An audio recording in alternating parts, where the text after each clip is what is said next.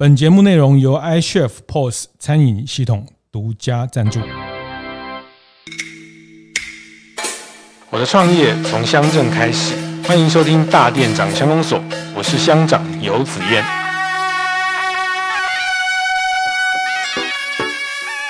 画出彰化也好，或是能开出第二家店，人的培养、人才的培育，对你来说是经常在做的事情。希望在不久之后，你们对于彰化印象不再只是肉圆、矿肉饭、嗯、素食面、猫薯面，而是知道说彰化火车站有一间瘦子咖啡这样。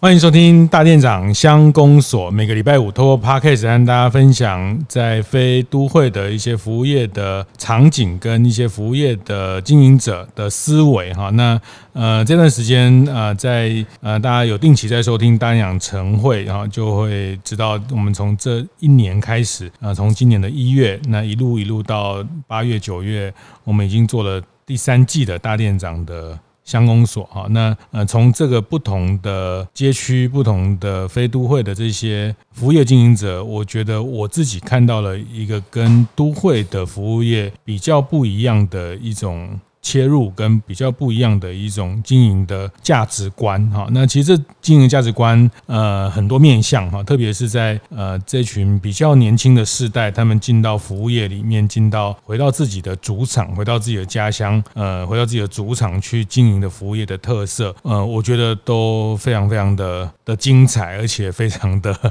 呃后生可畏哈，就是呃他们在表达自己的价值的时候的那种勇敢，其实。是我我常常都都非常佩服，呃的这一集我们不在鹿港，但我们在彰化的瘦子咖啡，好，那啊待会会谈为什么会让彰化的瘦子咖啡进到我们鹿港的这一季。那我想先请瘦子咖啡的创办人 Chris 跟大家打个招呼。Hello，大家好，我是瘦子咖啡的 Chris，也可以叫我瘦子就好了。是是，所以他人真的是瘦，哎，对，就是很想吃胖，但真的就是消化比较快，这样，哦、所以就会变，一直以来都是这个身材，这样，骄傲啊。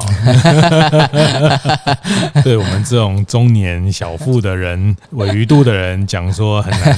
很难胖起来哈，这种，所以你不是因为开店二零一五。开店这样才呃积劳成成瘦，其实就从小就是都是这样的身材这样。那爸爸妈妈也很苦恼啊，就是小时候一定也是买一堆中药什么的，真的。但是真的卢波马西隆不好。会邀请在彰化的瘦子咖啡，在我们大店长的鹿港的这一季哈，是因为接下来他们在。彰化开店开了六年七年，嗯嗯，七年之后，他们在未来的一两个月正在很积极的筹备，要在鹿港开第一家分店。分店对，是恭喜，谢谢谢谢，这个要来个掌声，很恭喜啊！就是我我想在大店长的晨会里面，大家呃很多服务业经营者那。开出第一家店，呃，常讲零到一是一个是一个艺术哈，因为呃，你有一些创业的想法、创业的热情，嗯，还有一些练习，就像在这家店哈，待会可以多多谈一下这个店在彰化市的火车站哈，大家知道火车站正出前站往前，呃，会。到阿张肉圆的这个路上的一个小巷子里面，嗯嗯嗯，瘦子咖啡大概就是在这个方位哈。那彰化的火车站是一个很重要的火车站，是是，因为它是一个山线跟海线的海线交汇点，是是一个大站，对。啊，所以在这个大站的呃不远的一个瘦子咖啡一个小巷子里面，你要稍微费劲的找一下。啊，那我觉得很适合吃完这个阿张肉圆，吃完这个猫鼠面，然 后吃完控肉饭，来一个解腻的这个咖啡，非常的好。恭喜，就是要开到第二家店，进到鹿港哈。那呃，进到第二家店的复苏店的过程，这个大家开店的人应该很多体会哈。这个。要进到一到十的阶段，就是零到一，经过六七年，已经确认了自己在品牌在这个咖啡这个商业的一些一些基本的能力啊，所以现在要往外展，所以展到鹿港是一个什么样的的缘分跟想想法？其实我一开始呃本来就有想要开第二间店，但是第二间店其实当初很明确，就是我想要在观光区开店哦。对，但是这个观光区是。其实一鹿港只是其中一个首选的，嗯、其中一个选择之一。嗯、当然那时候彰化也是个观光区啊，呃，就是像八卦山，对。然后我现在还有想到一个地方叫体育场，彰化体育场，哦、因为其实体育场其实现在蛮多外地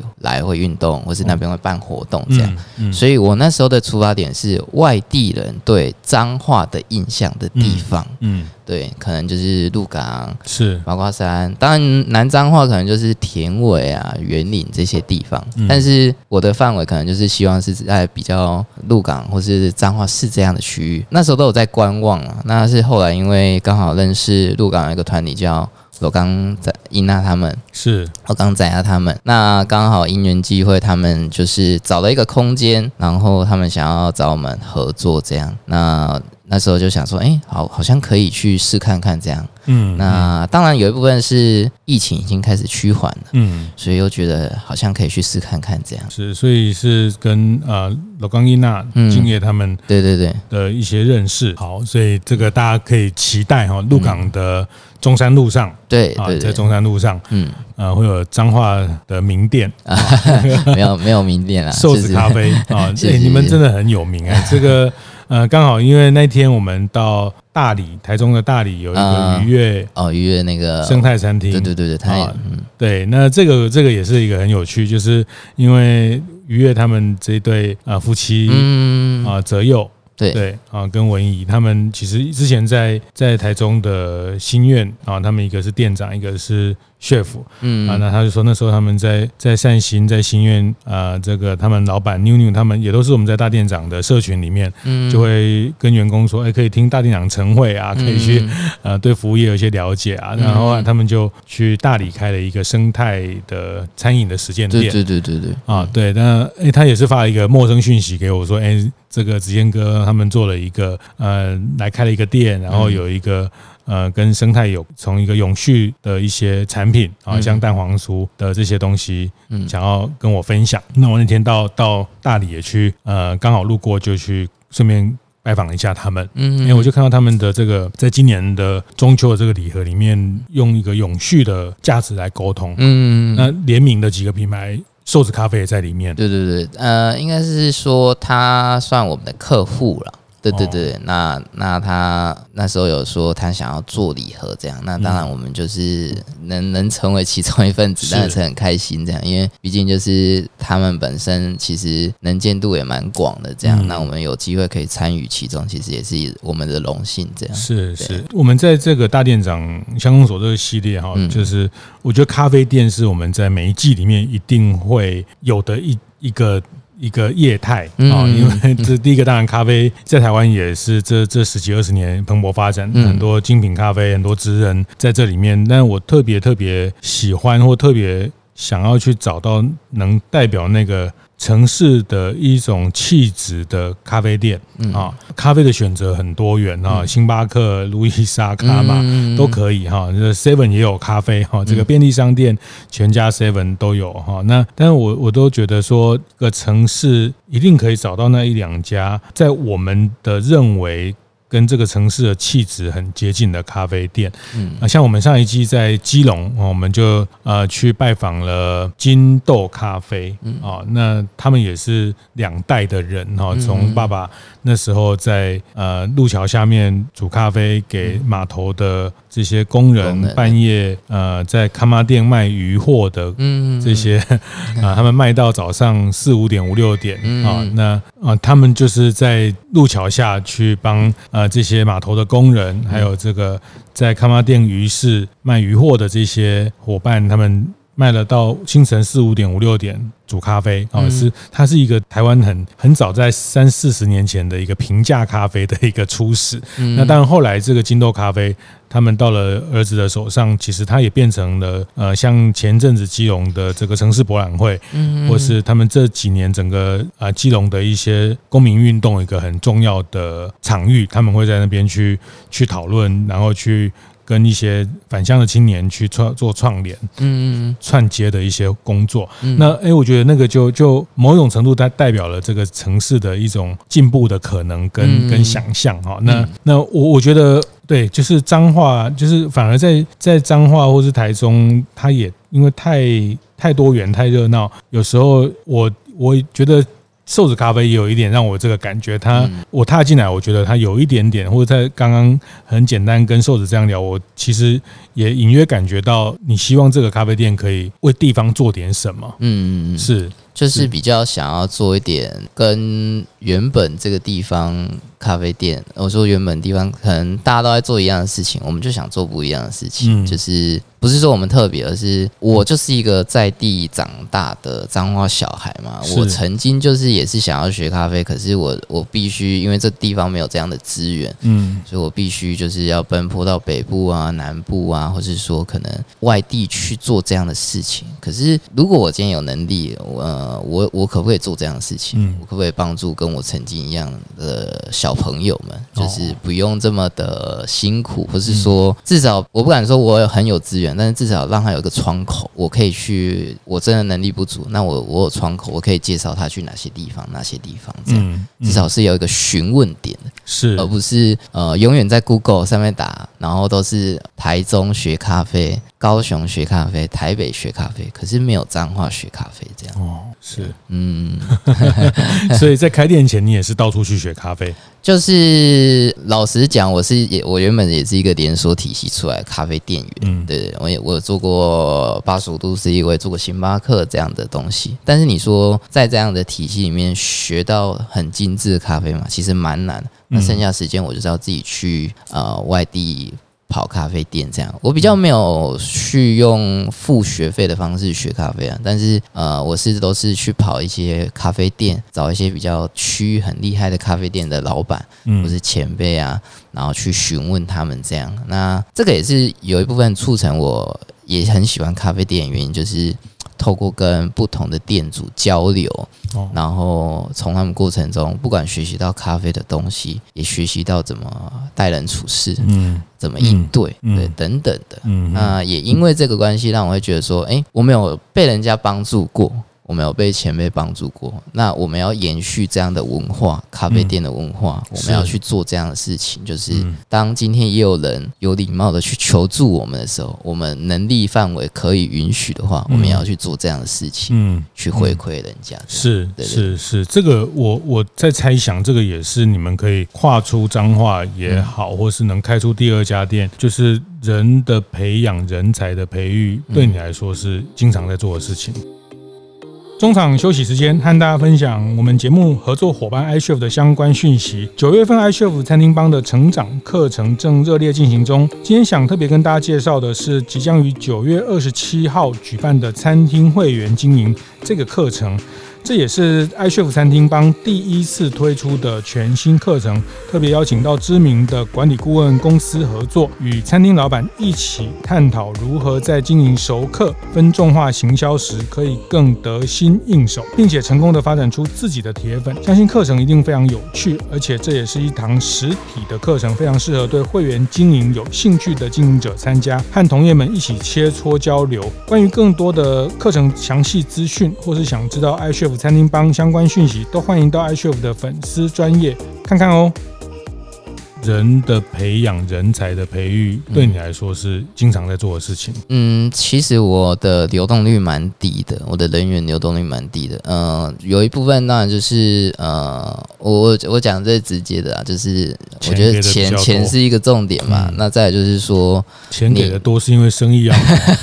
生意要够。呃，应该说我们对我们有一定的营业，我们要去支付我们员工的这些收入，呃，人事成本等等。但是最主要是呃，在面试的这个过程中，我们的员工也要去认可我们的理念嘛，觉得说这间店是有未来性的，他才会待得比较久远。这样，嗯，在你的心目中，有瘦子咖啡，你希望它脏话带来什么？当然，学咖啡我觉得只是其中一个环节。我觉得最重要的就是说，可不可以透过自己的技职能力，然后让更多人愿意回来到彰化。不管是创业，或是说哦，因为你很想要喝咖啡，你来到彰化，你认识瘦子咖啡，我可不可以透过瘦子咖啡去呃我自己的可能影响力，然后再去做。哎、嗯欸，其实彰化还有很多新的店家，哦、你可以去做这样，你也可以去这样的店。嗯，就是我只是一个其中一个媒介。嗯，我这个媒介我可以去引导来远方来的人来到我这个地方，让他再去探索其他的店家。嗯，可能是跟我一样年轻人的店，或是说呃一些传产已经快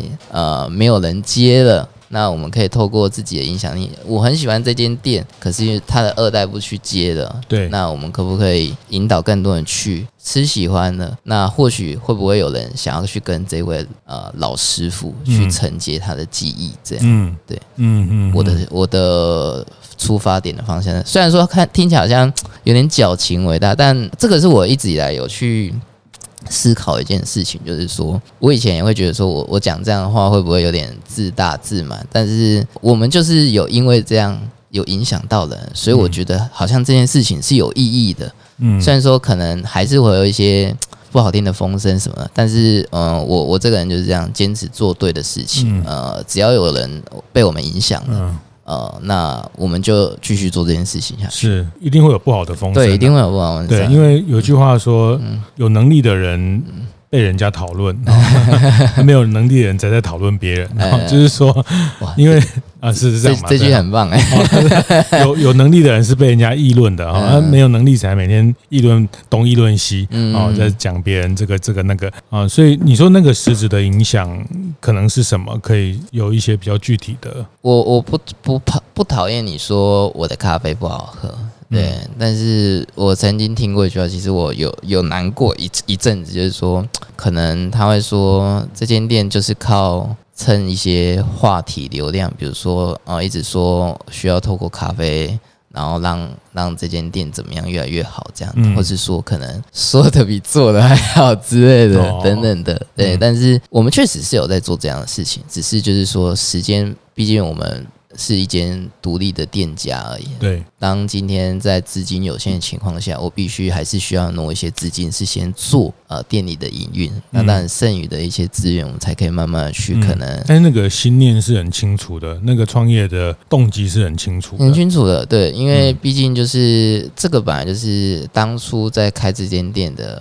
理念之一嘛，那如果我我觉得啦，如果我都做不到了，那我怎么叫别人来做一样的事情？上班就好了。对对对对，或是说，我觉得我自己都做不到，那我凭什么叫人家回来做跟我一样的事情？嗯嗯，对，也不是说上班不好啦哈。对对，不是说上班不好。嗯，我觉得去，比如说去去这些大型的连锁体系去去当店长，或是当他的这种咖啡师，嗯，那个学习还是很广的哈，就是因为他可以接触到。很多很全球的资源的一些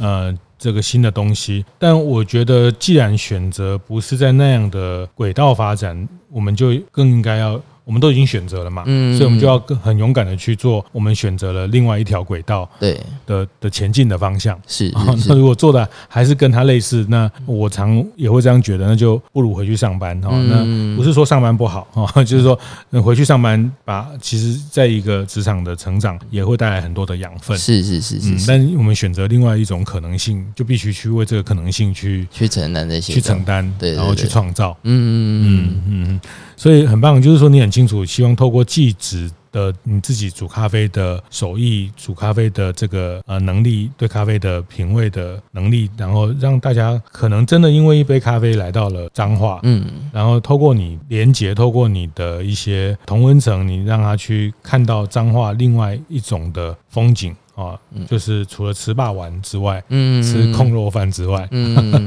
就像我曾经有讲过一句话，就是呃，在我每一年周年，我都会去讲，就是说，希望在不久之后，你们对于脏话影响不再只是肉圆、矿肉饭、嗯，素食面、猫薯面，而是。知道说。彰化火车站有一间瘦子咖啡，这样，嗯、就是我们想要做到，就是虽然说是一个远大的目标，但我们希望做到，就是说你来彰化，你就应该要来瘦子咖啡 这样的方向。嗯，但又不是说我们今天是一直用很大量投入很多商业考量的广告这样去做，我们要做比较是一种理念性质，就是说，嗯、呃。你你既然都来了，那你应该要来喝看看。对，那我们可以透过这间咖啡店，我们可以去做更多的事情，我们可以去介绍你更多的不同的店家，这样，嗯，对对，我们想还是维持你作为一家独立咖啡店的精神。对对对对对对对，再加上最主要就是我就是一个彰化在地人嘛，所以我对于这块，呃，我不要说整个彰化县，就彰化市，我有一定的了解程度嘛，那可以透过我自己从小生长这个过程，我可以介绍去你去哪里吃，去哪里玩。去哪里，或是看什么样的景，这样之类的。是，所以呃，比如你刚刚提到你在学咖啡的过程，也跑了不同的店家，是，也可能在不同的城市，是，嗯。那你回头看，就是如果用你视角，用你的话来讲，你觉得彰化是？它最独特的气质是什么？就以消费者来讲，好了，呃，也有可能是因为店家还没有那么多，或是说直通店没有那么多，没有百货公司的，快要听说快要有了，快有了。但应该这么说，我觉得彰化的消费者的粘着度很好。或是说他当天他觉得你的东西很棒的时候，他会很大力的去支持你，比较不太会跑票了。嗯，对，因为但他需要一点时间，需要一点时间。对对对对对，因为因为第一的店家可能没有那么多选择性不多的情况下，再来就是说，呃，我觉得彰化人就是很吃习惯这种东西。嗯，这个也是我一直在传达给我店里的。同仁员工一个观念是，我们去，我们不一定要做到世界无敌的咖啡，但是我们要做到一个让人家有一种归属感，嗯，或是一个习惯性进入他的日常里面。对对对对对对，就是我们不会去，我们其实也不会只去跟客人说，我们这个是精品咖啡，精品咖啡，因为我觉得冠上精品咖啡。看似好像你很厉害，可是其实它会让我有一个距离感。嗯，对。但我如果你说一个日常咖啡，对，这个就是我想要做的事情。嗯嗯，对对对。嗯，虽然说我们在做精品咖啡的事情，是，对，但是我们比较想要去做的是日常，希望走入日常，对对，走入他的生活里面，对对对对。那让他生活里面有不同的一些可能跟品味的的提升，对对对，或是说就是养成一个习惯性的，对，因为就我自己也是在彰化吃东西，我也是。习惯这个东西，我就会一直吃。我我不是一个喜欢一直变化的人，嗯，吃啊就是单饮用食物上。这里是一个不利创业者的地方。也，我我反而觉得你很接受创新。哦，对，我觉得彰化市的很接受创新的原因，是因为因为你做到这个地方，这个地方就是没有这个东西嘛，你就是创新嘛。嗯，那你如果有很厉害独特，那基本上那个粘着度就超强。嗯，那接下来在鹿港的经营，你会？也是一样类似这样的想法，类似，然后再来就是说，会希望走更，毕竟鹿港就是观光区，人潮很大店，会比较就是想要走，就是让我们的能见度更广的一个方式。但是这个是可能我们目前没有非常大的的怎么想法，嗯，就是可能先用脏话这套模式。先过去，那在营运过程一定就是一段不断不断修改，这样，嗯，就是可能看，嗯、也有可能这个区域就是不适合这样的方式，是，对对是是。不过你也在去尝试一个独立咖啡，嗯，走出自己的这个主场的一种可能性。对，因为毕竟那边等于又是一个新的领域，虽然说一样在彰化，但是不同的区块本来就有不同的。不管是人文呐，或是说饮饮食的习惯呐，嗯，呃，再加上就是，毕竟彰化是离台中真的超近的，对。对，所以其实我们这边台中客人蛮多，或是说其实蛮多的客人，他本来就是彰化住彰化，台中工作，对，然后又回来嘛，嗯，所以他其实很习惯台中这样的消费模式，嗯，然后他又回来彰化，他觉得彰化很便宜，哦、对，然后是。就是他们一定会讲 CP 值嘛，CP 值很高啊之类的。渡港就有另外一回事，因为毕竟就是一个比较海口区域的是市场这样。那我们要怎么去做？这一块去拓展，我觉得又是一个新的挑战呢、啊。嗯，对对对，嗯嗯。不过创业六七年，大概已经对整个营运有一些把握了嘛？有一定的概念啊，但还是会紧张嘛，因为毕竟就是一个新的区域，这样。是是，那所以我想这六七年哦，其实呃，我那天才在问这个金豆咖啡老板说，哎，那如果年轻人要开咖啡店，你会给他什么建议？他说，先要买一台好的相机。对，话。术不错，然后拍起来唯美。哦，先把这个现在都先看照片决定。嗯，我觉得我们在一五年开店的时候，其实老实讲啊，那时候我觉得我没有到非常的厉害的去做咖啡这件事情。那但我觉得，因为这几年下来资讯太透明了，对，对我们那时候可以慢慢的一步一步进步。可是我觉得现在开咖啡店，不管是开咖啡店还是任何产业都一样，其实都会非常辛苦的地方，是因为资讯太透明了。是对，那好喝好吃只是一个基本嘛。对，那你怎么学？你要怎么做到好喝好吃？基本以外，又可以做出这个市场为什么非你不可？哦，对我不会说独特性，因为其实现在每个人都超独特。对，对，因为呃，以前这个独立咖啡店只要后面挂一个反合适，我是人，同或是同岛一条命，同岛一命。对对对，其实这个也 OK 啦，哦，就是也是一种精神，对对对对，这个价值性的主张。但是呃，或是。大家就会讲啊，我这个用的牛奶是小农的，嗯、对对对，对，或者是公平贸易豆，嗯啊，但坦白讲，这些词汇也好，这些也也梗也用了差不多了，嗯、对，所以产品也那么透明了啊，嗯、很多消费者刚刚可能在家里也在烘豆哦，对对，对，现在其实消费者真的是对。很厉害，高手在在在他也买书在研究，他也在这个跟你讨论这个曲线啊，什么这个对。我是觉得就是人类是视觉动物嘛，对。那当你今天你的画面感做得很棒的时候，嗯，你的品牌就先加个至少一半的分数了吧。嗯，那当今天你的食物又好吃的时候，那基本上。就得分了，是对，所以我觉得美学这个东西也是我这一直以来好险，是因为我太太是这些相关的，哦，不然其实我是没有艺术相关的天分，嗯，对，所以我。我觉得就是呃，现在开店除了是要很斜杠以外呢，再就是说你还是需要找一个真的是帮你专门在做这样的太太，对呃呃，不是，对，有一个团队啊，然后是有一个设计师啊，了解了解，可以变成太太是最好，省人事啊，in house，对对对对对，是，对，所以我是觉得就是这个是现在开店要要很真的很斜杠，没办法像以前就是说。哎，直球对决，东西好吃，对对对对对，东西好吃当然是，我觉得现在真的是超基本的啦，是，不然就不需要开店了，嗯，不会有人冒着捧着三四百万的风险，然后我们主打难吃，好像 蛮难的，对啊，所以我觉得好吃好喝。我最后还是想多听你谈一下，就是说美学这件事情，嗯，它其实有点抽象嘛，对，那那我觉得，但特别是咖啡店的这个这个视觉上的一个一个呈现，嗯，就你大概会怎么去跟大家分享这个部分？就如果一间咖啡店呢、啊，我觉得我自己心目中我会看三个重点，就是门面、吧台跟厕所。对，我觉得这个是如果我今天预算有限的情况下，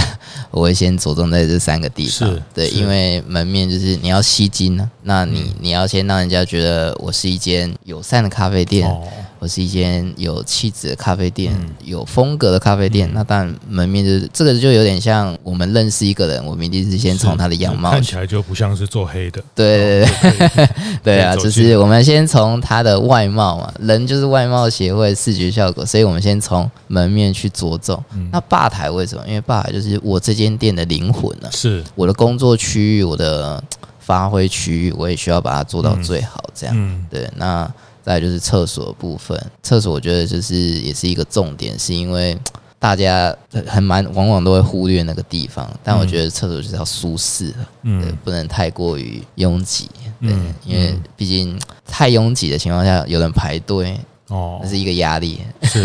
是，对对对，嗯，对，那所以它的清扫啊、清洁啊，嗯，也都要对要去做这些维护的部分，也都不能去。嗯忽略掉，对对对，这个是我觉得就是一间新的店啊，就是要去着重的这些地方。那当然，你说美学这个东西，它像刚刚子妍老师讲，它是一个很抽象。那我觉得这个就是要不断的去看一些，不管是美学的东西，看一些设计相关的东西，嗯、或是说，也不是要开成完美店，也也不是不是，嗯、我觉得这个是一个长期要去建构的东西。就像我们我们喝咖啡也是一样，我们不可能第一天就很会喝，我们也是透过不断的练习，嗯。不断的引用，找寻这个东西的好与坏。喝拿铁，对对对对，慢慢去喝新冰乐，喝这个，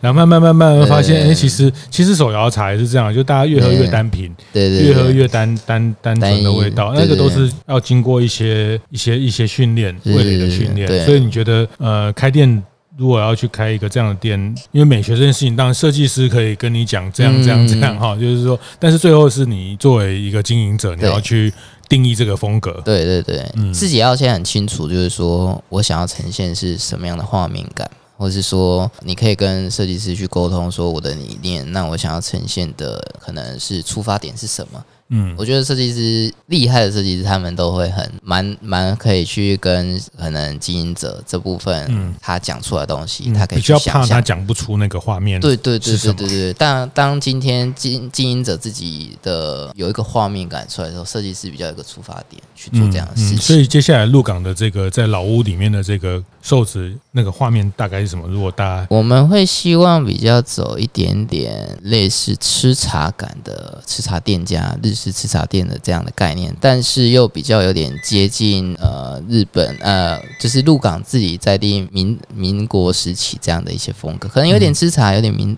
民民民那个什么，民国时期这样的一些调性的，因为毕竟鹿港虽然以前就是一府二鹿三艋舺，是，其实也是蛮老的一个城市，一种老派的一种摩登生活，对对对对，那种味道，对，然后不是一间很亮的咖啡店，对，会灯色系会比较暗一点点，是。对，就是我自己向往的咖啡店是这样。我不喜欢太亮的咖啡店，嗯，但是可是这样客人会坐很久啊，就不利一般坐。没关系，我们我们我们可以让客人开心就好，开心就好。对对对，或是说有呈现我们要的画面。其实那个记忆点带回去之后，其实也不是说坐久坐不久啊，就是其实我觉得现在客人你反而他愿意坐下来，你要真的很珍惜这个缘分哈，因为他对这个品牌开始有记忆、有有记忆点之后，他可能他就可能会有在线上去寻找你商品。的动机了，对对对对对，对啊，所以我是觉得就是把我们想要的呈现出来，那。至于成果怎么样，就看市场怎么去定义我们。不过这个场景确实很重要哈。那那我觉得他也呃，可能在现在在，我觉得今天这一集特别谢谢硕子来分享他在彰化这六七年开店，然后要再往下一个店在鹿港前进的一些一些想法。那也分享了他在这这里体会到这些经营的一些心得。那确实现在呃，可能跟。七八年前要要开一个这样的店，呃，思考可能就就不太一样哦。但坦白讲，我我觉得真的不太需要去急着翻桌哦。那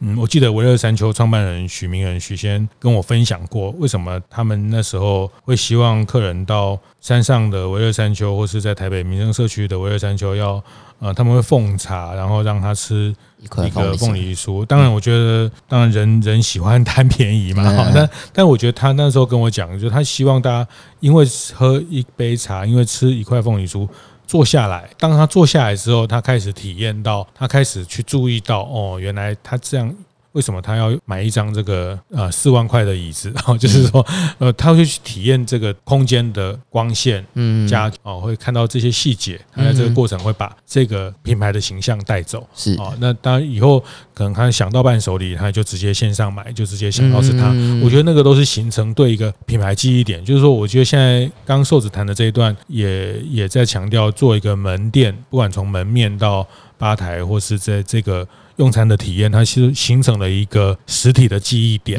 实体对这个品牌的记忆点，然后它可能可以延伸到更多的通路的不同的通路上的消费的可能。是是是，好，谢谢谢谢，很值得期待。鹿港这个即将在在还在赶工中，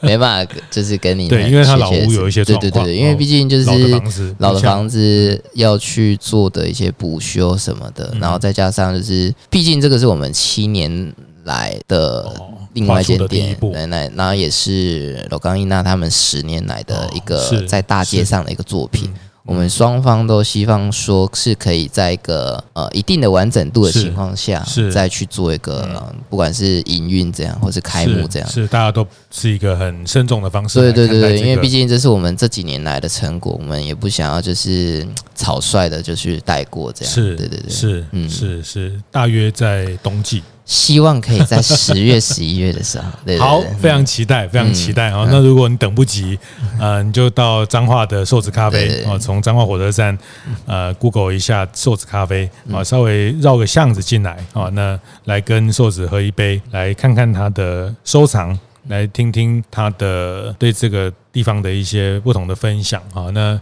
其实我去这样的。独立咖啡店，其实我也都特别喜欢去看看咖啡店的书架上面的书。啊，我觉得那个也在传达这个经营者他在关注的一些事情，嗯，他想要去跟他的客人分享的一些一些主题，嗯，好，谢谢谢谢瘦子今天跟大家聊，谢谢。谢谢，听完也邀请大家到 Apple Podcast 订阅、评分、留言，大店长相公所，我们下周见。